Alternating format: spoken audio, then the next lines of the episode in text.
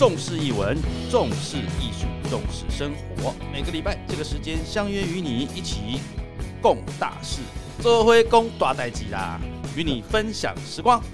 哎呀，今天真的是呃，今天很高兴哦，我们春和剧团的 p a r k e 哦，抱歉，我们这这个月演出有点多哦，所以中间有 miss 了一两次。那接下来我们就会正常啊，每个礼拜五跟大家见面哈，我保证哈，I promise，OK。好，我保证每个礼拜跟大家见面啊，因为呃前两个礼拜出了一点小小的状况哦，那因为在忙着，哎，我们那个办公室所有的人呢都在忙着做手卡哈，因为我们有一个大型的音乐会啊，结结果哎，没想到他忘了 PO 我们的 packet，就这样子落了一集啊，真是不好意思啊，我们下次会检讨与改进。那呃，我想其实当然了，我们在剧场里面春和剧团的 packet 里面，我们希望。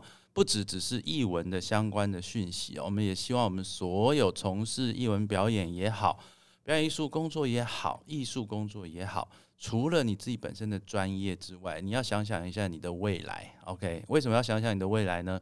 因为你像这两年疫情哦，其实有很多的人都已经呃失去了很多工作的机会啊。举例来说，你看上个礼拜那个新北耶诞城。哦，叶诞城曾经有那个呃 check in 花了八小时啊？为什么呢？就是因为疫情期间，很多人原本的临时工没有没有了工作，他已经去别的工作，反而需要的时候找不到工，就结果 check in 八小时。我相信大家都有听到这个新闻啊，相当的夸张。所以你会发现各行各业其实都有一些转变，包含我们前几前两礼拜也听到那个游览车司机不足。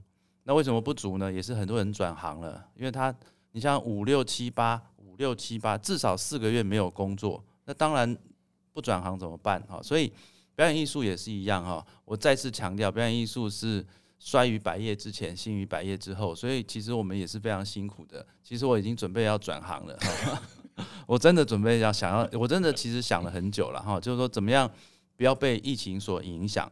那当然。你要拥有你的美好未来，除了你自己本身的专业之外，你还要有其他的呃一些知识哈。所以呢，我们今天就来教大家哦如何变成富小孩哈。哎，不是小孩，富大人好了，富大人好了。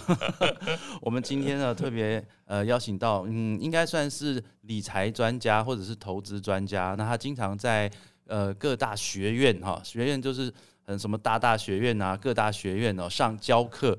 那也曾经这个是台积电的这个主管啊，负责投资，反正做了很多投资啊。他已经很早就听说他好像二十几岁就退休啊，没有没那么夸张哈，对。但是很早就退休，呃，其实退而不休，应该是说因为早期的一些规划，所以他现在也希望把他当年的这些规划分享给很多的年轻人。啊，甚至像我们这种中老年人啊，我们年轻人，我们以最热烈的掌声欢迎我们的好序列好哥，耶！谢谢祖明哥哦，就盖也可以靠你知道我一听到你一开场，我整个心情就愉悦起来，热血奔腾啊，完全跟我们平常的形象不太类似，所以但是非常喜欢，非常喜欢。好，各位所有的听众朋友，大家好，非常高兴来到祖明哥的 Podcast 啊，真的很开心啊。呃，哎，好哥基本上。当然，跟好好哥会认识好哥，是因为好哥本身也是一个译文爱好者，喜欢，而且自己就是从小也接触嘛。对。然后祖明哥啊，祖云姐啊，都是我的这个偶像。没有没有，不敢不敢不敢。真的真的真的真的真的真的。大家听到好哥的声音就知道，当年人家也是唱过民歌的。哎，当年当年当年，好当年啊，好久以前的。木船木船民歌西餐厅唱。对啊，都是那个时候年轻的时候嘛，赚钱收回啊，那 因为因为赚钱是我的兴趣。OK，对，所以。各位，赚钱是好哥的兴趣。对对对。那其实我我相信很多人也都希望说，呃，如果你把赚钱当成是一种兴趣，那你就会有钱。对，像是这样哈。可以这么说。财呃，你不理财，财不理你嘛。财不理你。对对对。那好哥最近当然出了一本新书了，叫做《富小孩与穷小孩》。呀呀呀！你当你你到底什么叫做？富小孩跟穷小孩，对不对？我觉得这个坦白讲哈，当然是呃出版商出这个书名有一定的这个行销的效果嘛哈。就像我第一本书跟第二本书叫好懂秒懂一样，叫那我扣零降价干当好懂秒懂要卖书嘛，没办法让大家知道。所以其实富小孩穷小孩听这个名就知道，跟富爸爸穷爸爸是有异曲同工之妙。那起心动念其实很简单，我前面两本书呢都是讲跟职场相关的，跟这个简单的财报相关的，那很多都是故事，就希望让一些财务的小白。来啊，能够很容易透过情境去理解财务，因为财务其实坦白讲，很多人觉得很难，难在哪里呢？每个人基本上一定都理解财务。打比方说，要难在哪里？难在我们没有财啊！难在我基本上没有钱，对不对？可是，所以老实话，最难啊！经过这么多年来，其实最关键是大家觉得财务哈太多专有名词了，太多数字了。我说你懂不懂财务？他说我不懂财务。我说你一定懂。每个月哈，老板要发你薪资的时候，你知不知道去看？薪资有没有进来？如果晚进来了或数字不对，你一定提莫级不好嘛。那到了年底的时候，呃，月底的时候，你要缴这个信用卡账单的时候，你一定希望缴完账单之后还剩下一点钱，不会月光族嘛？啊，今天看到比特币的时候，看到自己的存折里面有没有钱，想要去凑个热闹，对这都是财务管理哈。所以其实这个东西是非常简单的一件事情，只是透过财务这两个字就搞得很高大上。所以前面两本书是这样的概念，后来写着写着呢，刚刚好。呃，就是后来有一零八课纲哦，那时候我们出版商就跟我讲，哎，好哥啊，一零八课纲现在把这个所谓素养教育哈，里面把财商纳进去了啊，财商呢就是财务跟商学这块纳进去了，那你有没有兴趣来呃提供一些你过去的经验哈，出一百本书？我说太好了，因为说句老实话，我们从小到大学一大堆东西，国文、英文、数学、地理、历史，干嘛嘞？到最后不是考完联考之后就过了幸福快乐日子？怎么可能？嗯，你都还是要找工作嘛，对不对？就算你做你再喜欢的事情，你还是得挣钱，那就奇怪了。为什么赚钱是我们最后的目的？但从来没有人教我们赚钱呢？就算赚了钱之后，你就会富有吗？不会呀。NBA 的明星赚这么多的钱，一大堆这个所谓的 super star 赚这么多钱，最后还是穷困潦倒。那肯定有一些赚钱以外的东西必须去注注注意跟知道的啊。所以这就叫做理财。那或者有一些哎奇怪，为什么有一些呃就是赚不到很多的钱，小资族反而到最后变成一个所谓我们眼中艳羡的所谓的富有的人？很多这样的故事啊，嗯，买了一套房，再买第二套房，再买第三套房，投资有数嘛，嗯，所以理财完毕之后还跟投资相关，你才有机会把小钱变大钱，嗯，但赚了大钱之后，如果你不会守得住，你一样可以变穷光蛋。啊，所以这就是很简单的一个财务的道理。那我想，哎，有道理，我自己也犯了很多这样的错误。所以那时候出版商跟我讲说：“好，咱们就来就写个这本书啊，当做是叫做振聋发聩。说振聋发聩讲的比较伟大，其实是一个自我反省的机会。”刚刚陶哥讲了一个非常。呃，我想现在年轻人应该很少用的一个成语啊，叫振聋发聩，可能大家没听过。每日一字来了。对，因为现在其实年现在年轻人成语用的跟跟我们不太一样。对对对对对对对。好，那我们大家都知道哈，I Q 呃不，智商叫做 I Q 嘛。对对对。那情商叫做 E Q。那财商是叫 FQ 吗？对，差差点想要骂脏话。对对对，所以就叫 FQ 没有错。对对，FQ FQ，对，不太好听，就是对对，所以我不太想用 FQ，因为不小心就那 Q 不小心的话，发音会发错。OK，对对对，所以我们讲说，其实呃，我们换一个方式，就一零八九，其实它就是一个财经素养，就财经素养，素养对不对？OK OK，对。那呃，这样的一个素养，哎，其实哦，我说实在话，在这个。好哥，你还没有讲到财经素养之前呢。对，是在大概，哎，有没有十年？我忘了，将近十年前。对，将近十年前，大概一呃，民国大概将近一百年左右。一百年左右，对对对。其实那个时候还是一百零几年，忘记了。那个时候其实金融金管会。对。监管会他们就要推这个财经素养呀，哎，但是他们那时候经才推财经素养，就是现在的这个保险局的局长，所以他是放在保险局下面去去推推这个财经素养。但他推的是比较成人的职场的财经素养，没有没有没有，他学生的吗？对，哦，学生的，他就是希望那个时候有一个叫财经智慧教育协会吧，OK，哎，财经智慧，所以成立那个协会，哎，那个那个协会当时是那个那个那个之前的财政部次长。杨子江，杨子江，我老师哎，对对对，杨子江他们那种对对，所以那个时候呢，我我有帮他们做了一些教材哦，是吗？对对对，改天我再，所以你才是先驱，我们基本上是踩着你的脚印走上去的。我只是拍片的，拍片很重要，对对，我只是帮他们弄了一些教材，对，蛮有趣的。所以其实，那你为什么要教教小朋友理财啊？对，其实理财这个事情哈，我们这样讲哈，因为其实写这本书之前啊，我是学财务的，嗯。那我也不是完全学才会开始学理工啦，因为我们那时候坦白讲，学这些东西都是爸妈觉得男人就要学理工嘛。可是后来因为我爱钱嘛，me too，me too，你也是吗？你也是 对啊，我们都是被耽误的想要赚钱的分子啊。但是回过头来，就是经过了这个起起伏伏之后哈，因为包含我我老老老爸很早就过世，所以那时候呢就发觉，哎，突然家里这个赚钱支柱没有了，所以我从国中开始我就极大的危机意识。那再加上我妈那时候是家管。啊，从家管要开始找工作又很不容易，所以我从高中开始我就非常想要赚钱啊。其实一开始纯粹是安全感的问题，后来包含就算念了工科啊，后来转商科这件事情，我也是觉得呃，为什么学了这么多东西，但一直没有跟商或者财务扯上关系？可到最后我还是得工作，嗯啊，所以我觉得越早学越好，嗯啊，所以点简单讲是一个需求的驱动，我开始学财务，呃，所以后来呢，其实包含我自己学财务。然后我老婆呢也是一样，我老婆算是我从小一起长大的同学哈，她学会计，所以其实我们对这个东西呢，就是因为年纪很大之后，又从小都有这样的概念哈，所以我们发觉平常在我们日常生活聊天跟小朋友过程当中，我们就常常谈钱这件事情，所以小孩子你会发觉，因为家庭的关系哈。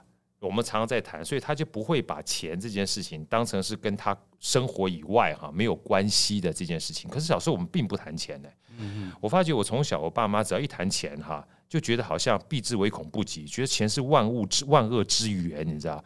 那长大之后，坦白讲，我们要赚钱呐，不然我怎么去验证啊？怎么去谈薪资啊？怎么去呃，就是跟老板谈升官加薪？他觉得他奇怪，我不会，你知道？但是越早谈不是越好嘛？啊，所以我觉得。既然最后的结果哈，赚钱这件事情，或者是说财务管理理财的事情是我们的目的，而所有的学习都是工具的话，那能不能跟着这个工具哈，在目的的过程当中就植入？那将来大家就不会怕谈钱嘛？况且钱这个东西，呃，就像刚才这个祖明哥讲的哈，包含文艺文也好，或音乐也好啊，兴于百业之前，呃，叫什么？衰于百业之前，兴于百业之后。其实很可怕，嗯，就是什么叫做衰于百月之前，叫做兴于百月之后，就代表他需要这个资源哈，让自己能够过冬的时间，可能比其他百业来的更长哦，是对不对？对。所以如果说我们在专注于我们的本业的过程当中，没有把这个资源或存粮哈，让大家能够过冬的话，最可怕一件事情来了，就是如果译文跟音乐是我们的梦想，但我们很可能因为活不下去，要把这梦想给断粮，所以。同时，我们在执着有梦想的时候，千万不要忽略财商这件事情，是让我们活下去、可以完成梦想非常重要的关键。所以，这也就是为什么跟我小朋友讲说，你所有的梦想一定要靠一个资源能够支撑得住你，你这梦想才可以成成真。呃，这个问题呢，好哥这样讲，那真的我们应该转行了 啊！不能转行，不能转行，你只要跟我合作就 不是。呃，基本上我觉得是这样没有错，就是说你如何去寻找到资源呐，哈。对。然后，当然，台湾台湾的这个表演艺术，相较于其他的欧美国家来讲哦，呃，当然，呃，先天比较没有这么的先天，应该讲说我们的。呃，艺术教育这件事情，对，没有那么的普及。对，那相对来讲呢，对于表演艺术本身来讲，它的观众群，哦，那包含说像这几年、这十年来网络的兴起，对，那相对来讲，年轻人愿不愿意走进剧场？对，不管是看戏剧、听音乐呀，还是这个表演，哦，就比方说像我儿子，你今天他会听，他会在这个。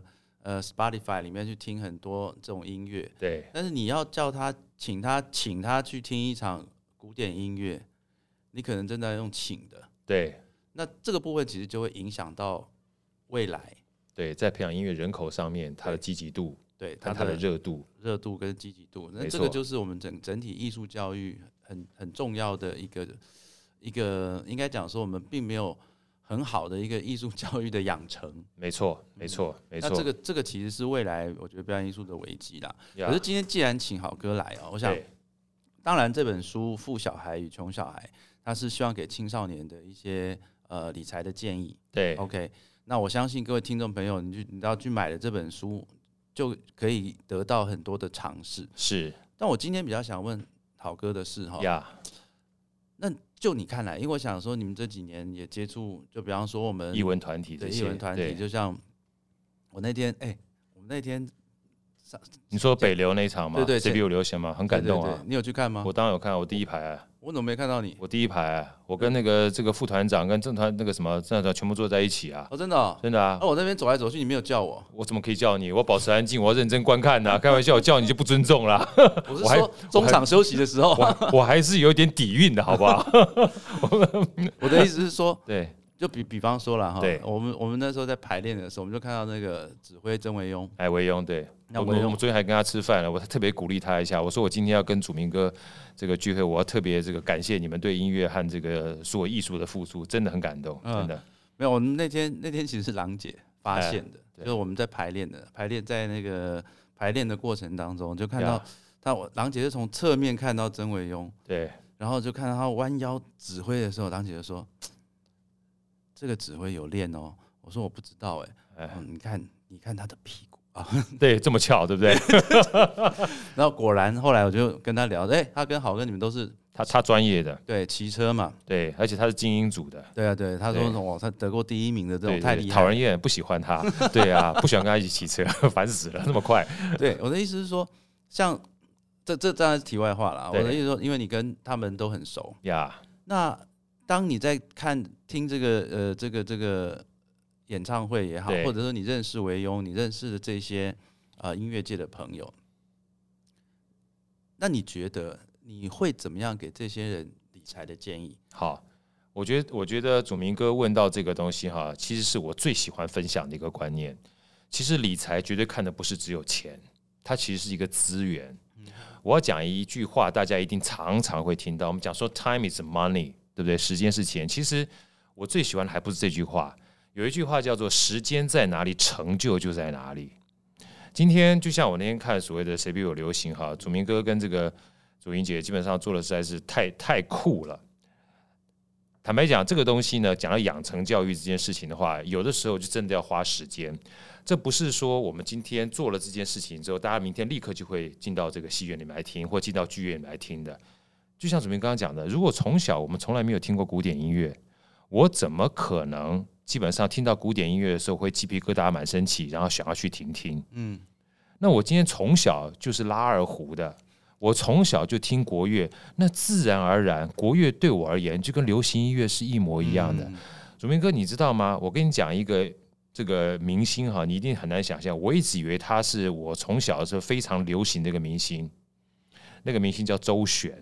哦，周璇，OK，我以为他是当时的红星，是在我那个时代红星。后来我才知道，原来是一九二零年代的明星。对我妈妈基本上从小也不买这个什么万沙浪、啊、崔台庆给我哥，竟然买一堆周璇的音乐给我听。我每天夜上海，你是个不。后来你知道，我每天听，每天听，这所有的歌曲我都会听，都会背。所以当我再次听到这个音乐的时候，我脑中浮现的不仅是音乐。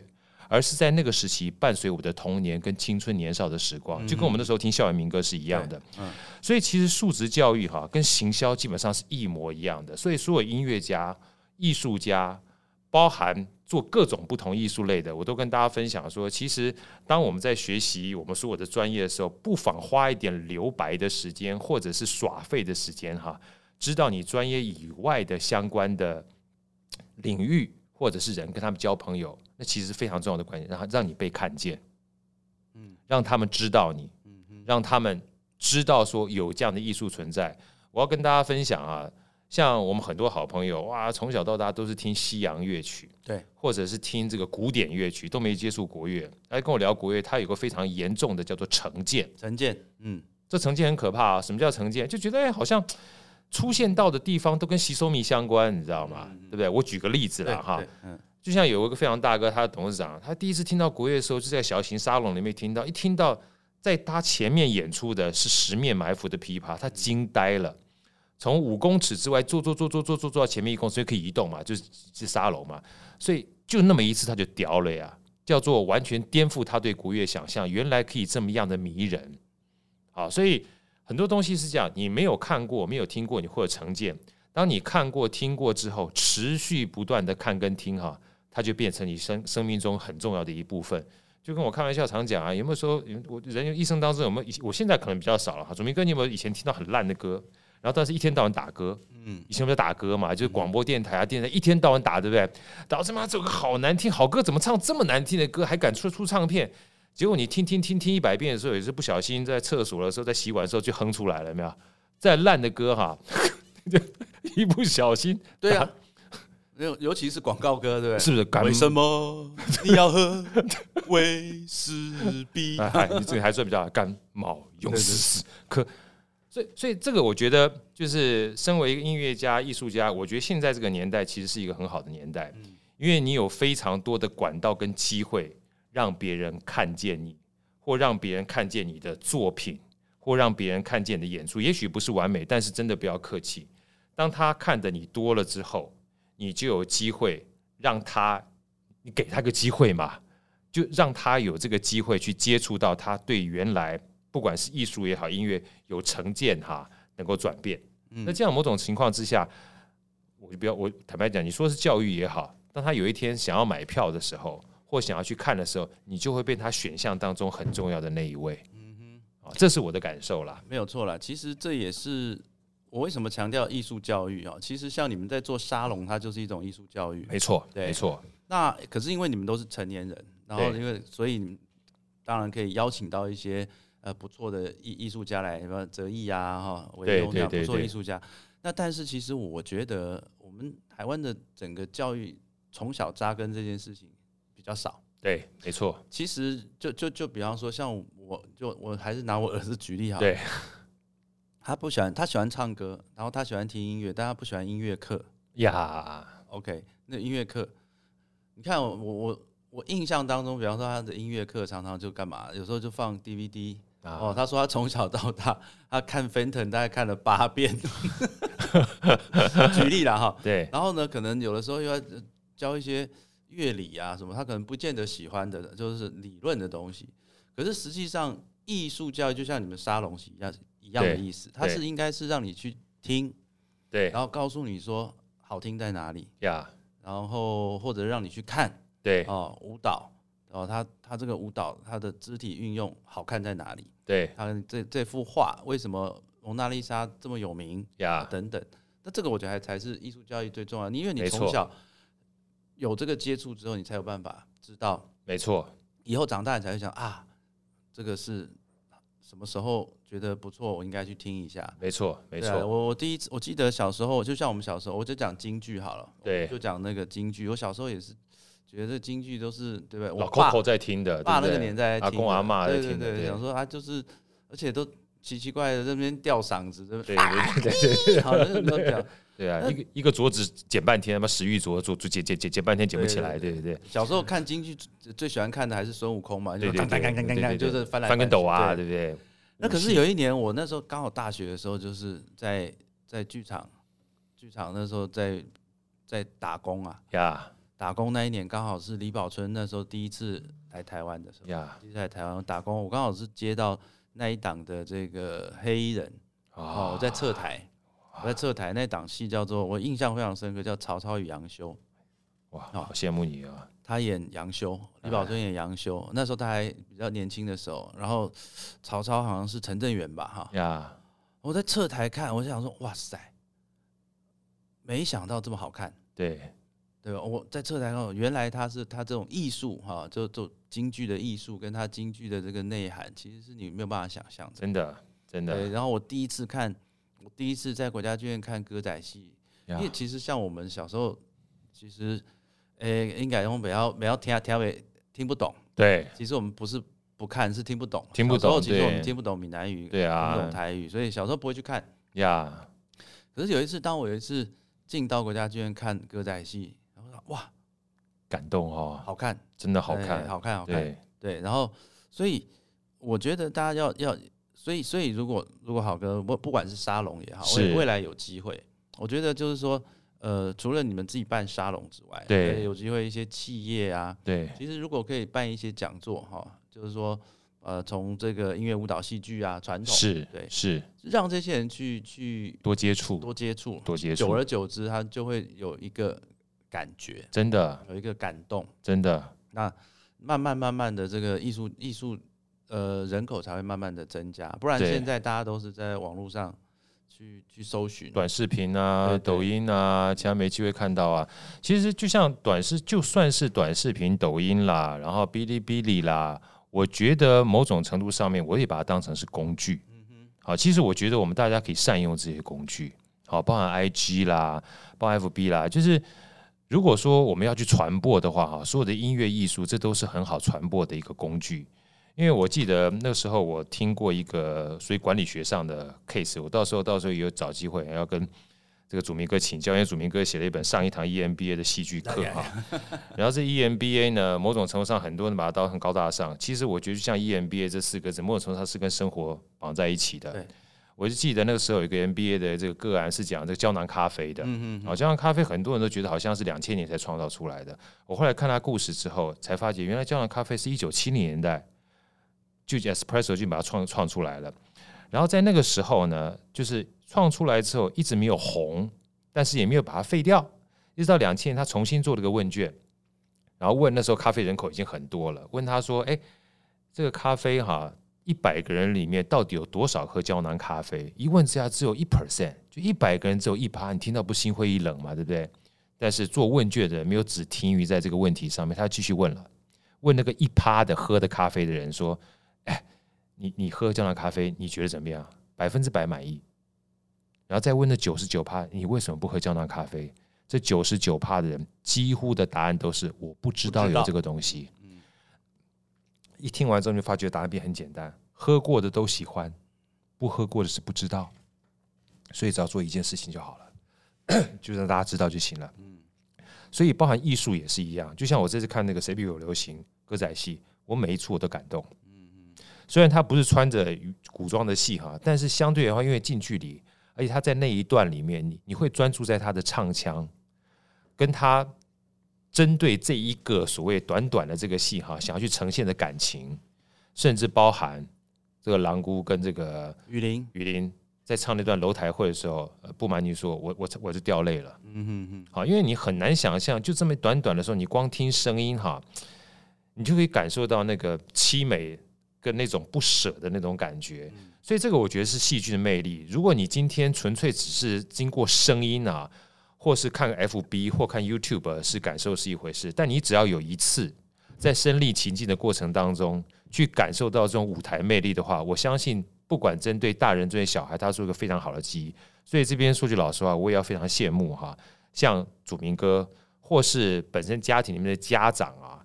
有这样子喜欢音乐跟艺术的父母亲，因为说句老实话，我们所有的父母亲都是小孩的榜样。嗯，如果你从来不看这些东西的话，呃，在这边稍微简单的呼吁一下，你一定要逼自己去看一下，因为你是他的榜样，就是你带他怎么走哈，会比老师带他怎么走还更有影响。因为老师要管好多人，你只要管这一两个，你自己不念书，然后你要叫你小孩念书，你有病吗？然后你基本上在厕所里一边上着大号的时候看手机，然后逼着你小孩上大号的时候不看手机，你是投何坏去嘛？对不对？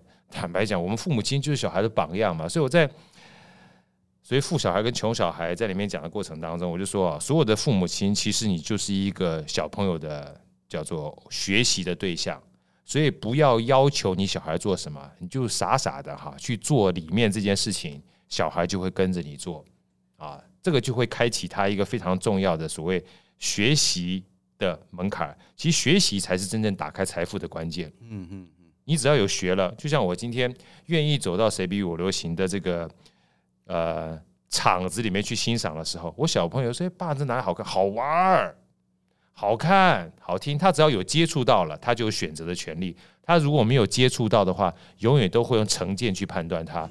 那个坦白讲，对他而言就是阻碍了。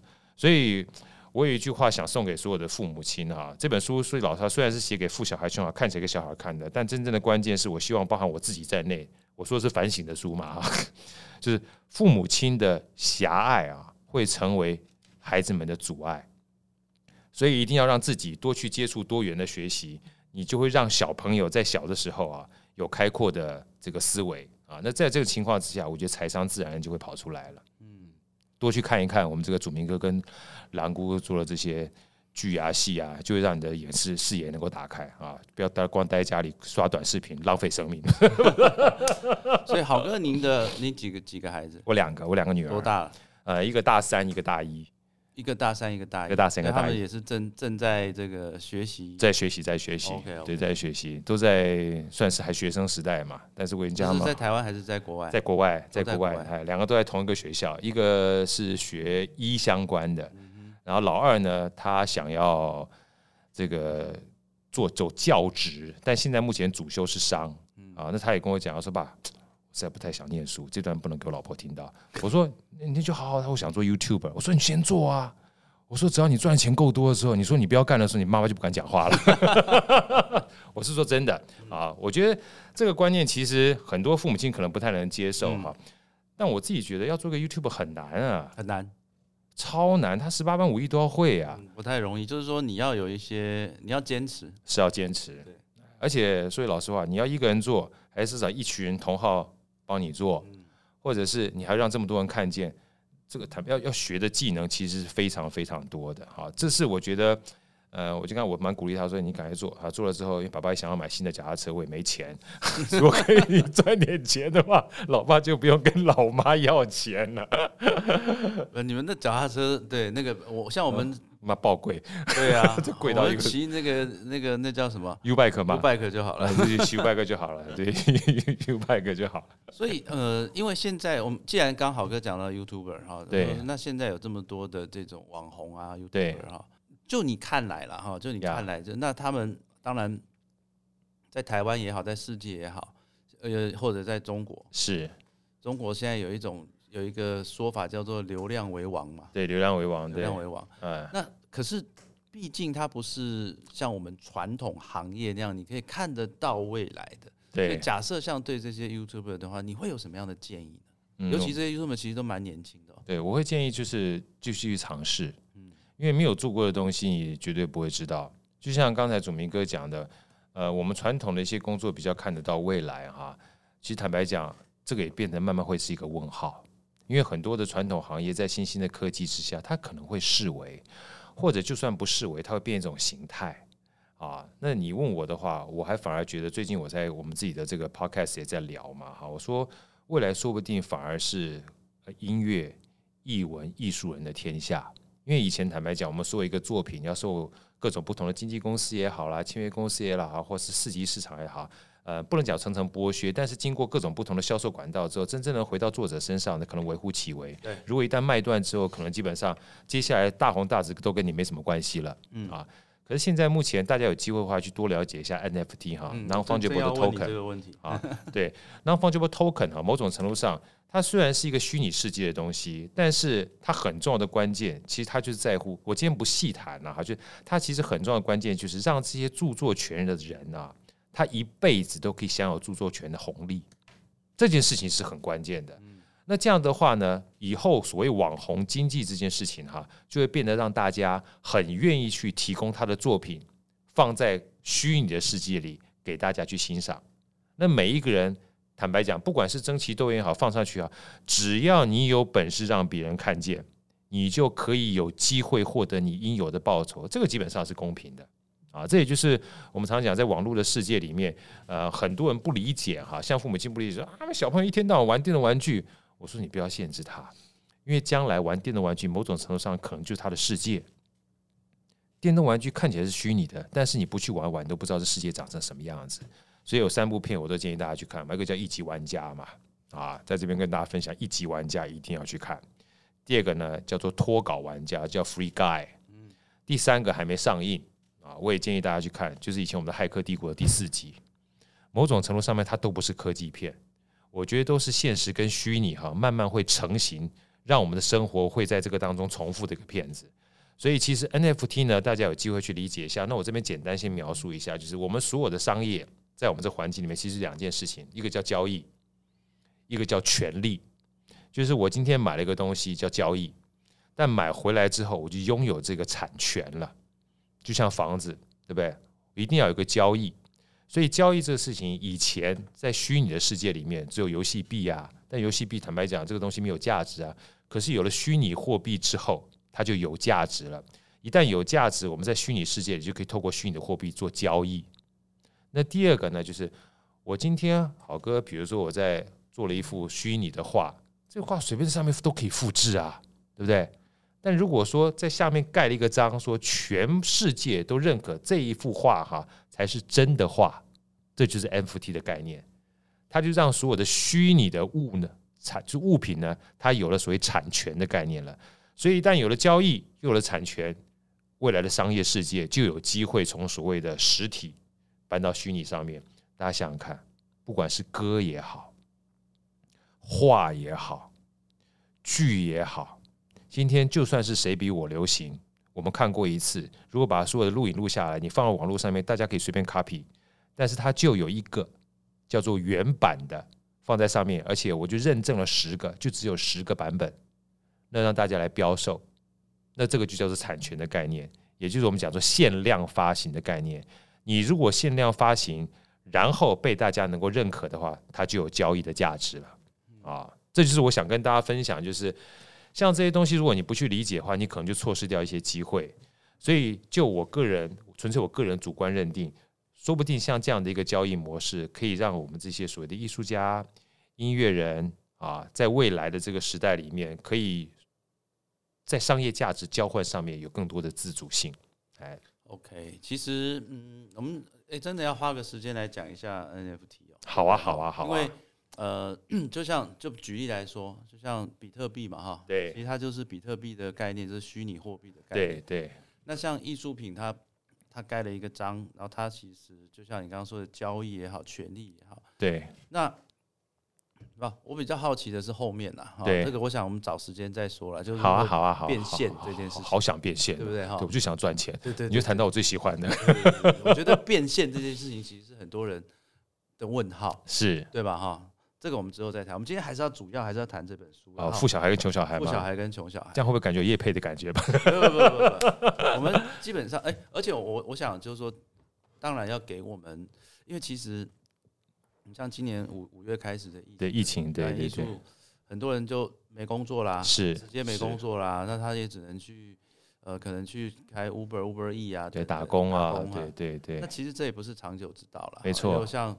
所以，我我们我们从那时候在做 p a r k e t 的时候，我就一直有一些不同的主题，是希望大家能够多一些知识吧，哈，就是这些知识也可以让大家，呃，在比较难过的、我比较辛苦的时候，如何去分配资源？没错，没错。啊，我觉得资源的分配很重要。就像，可是也因为疫情的关系，你看下半年哦，其实严重的。资源不均嘛，就是所有的演出演到下半年，那大家就会互相影响。对，其实对大家也不见得是好事，好事。可是挤在一块儿了，挤在一块也没办法。对，可是你现在台湾的状况，它也实际上也没有没有没有没有什么办法。没错，没错，没错。时间差不多了啊，我们下一次再来聊那个。好呀，好呀，好。NFT 没问题。那好哥，最后是那不管是这本书也好，或者是给我们青少年的建议啊，或者给我们表演艺术。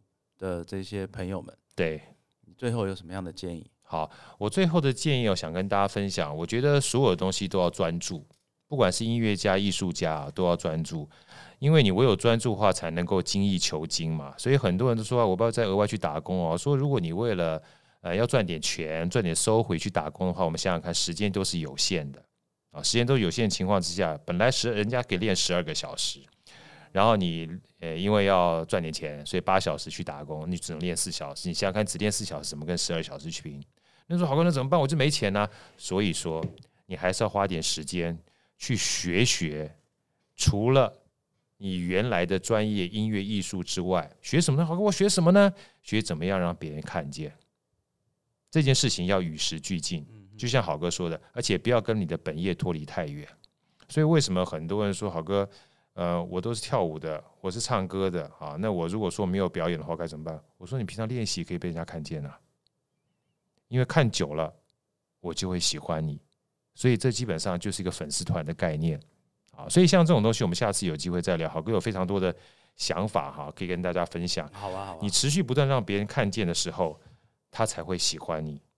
他会喜欢你的话，有一天他去买票，不是因为他喜欢这个音乐，不是因为他喜欢这个舞，是因为喜欢你。这个基本上才是我们自媒体的概念。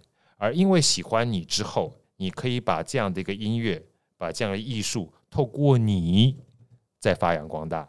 所以好哥讲说有四个字，希望大家就是能够当做是参考。除了专业之外，你必须专注。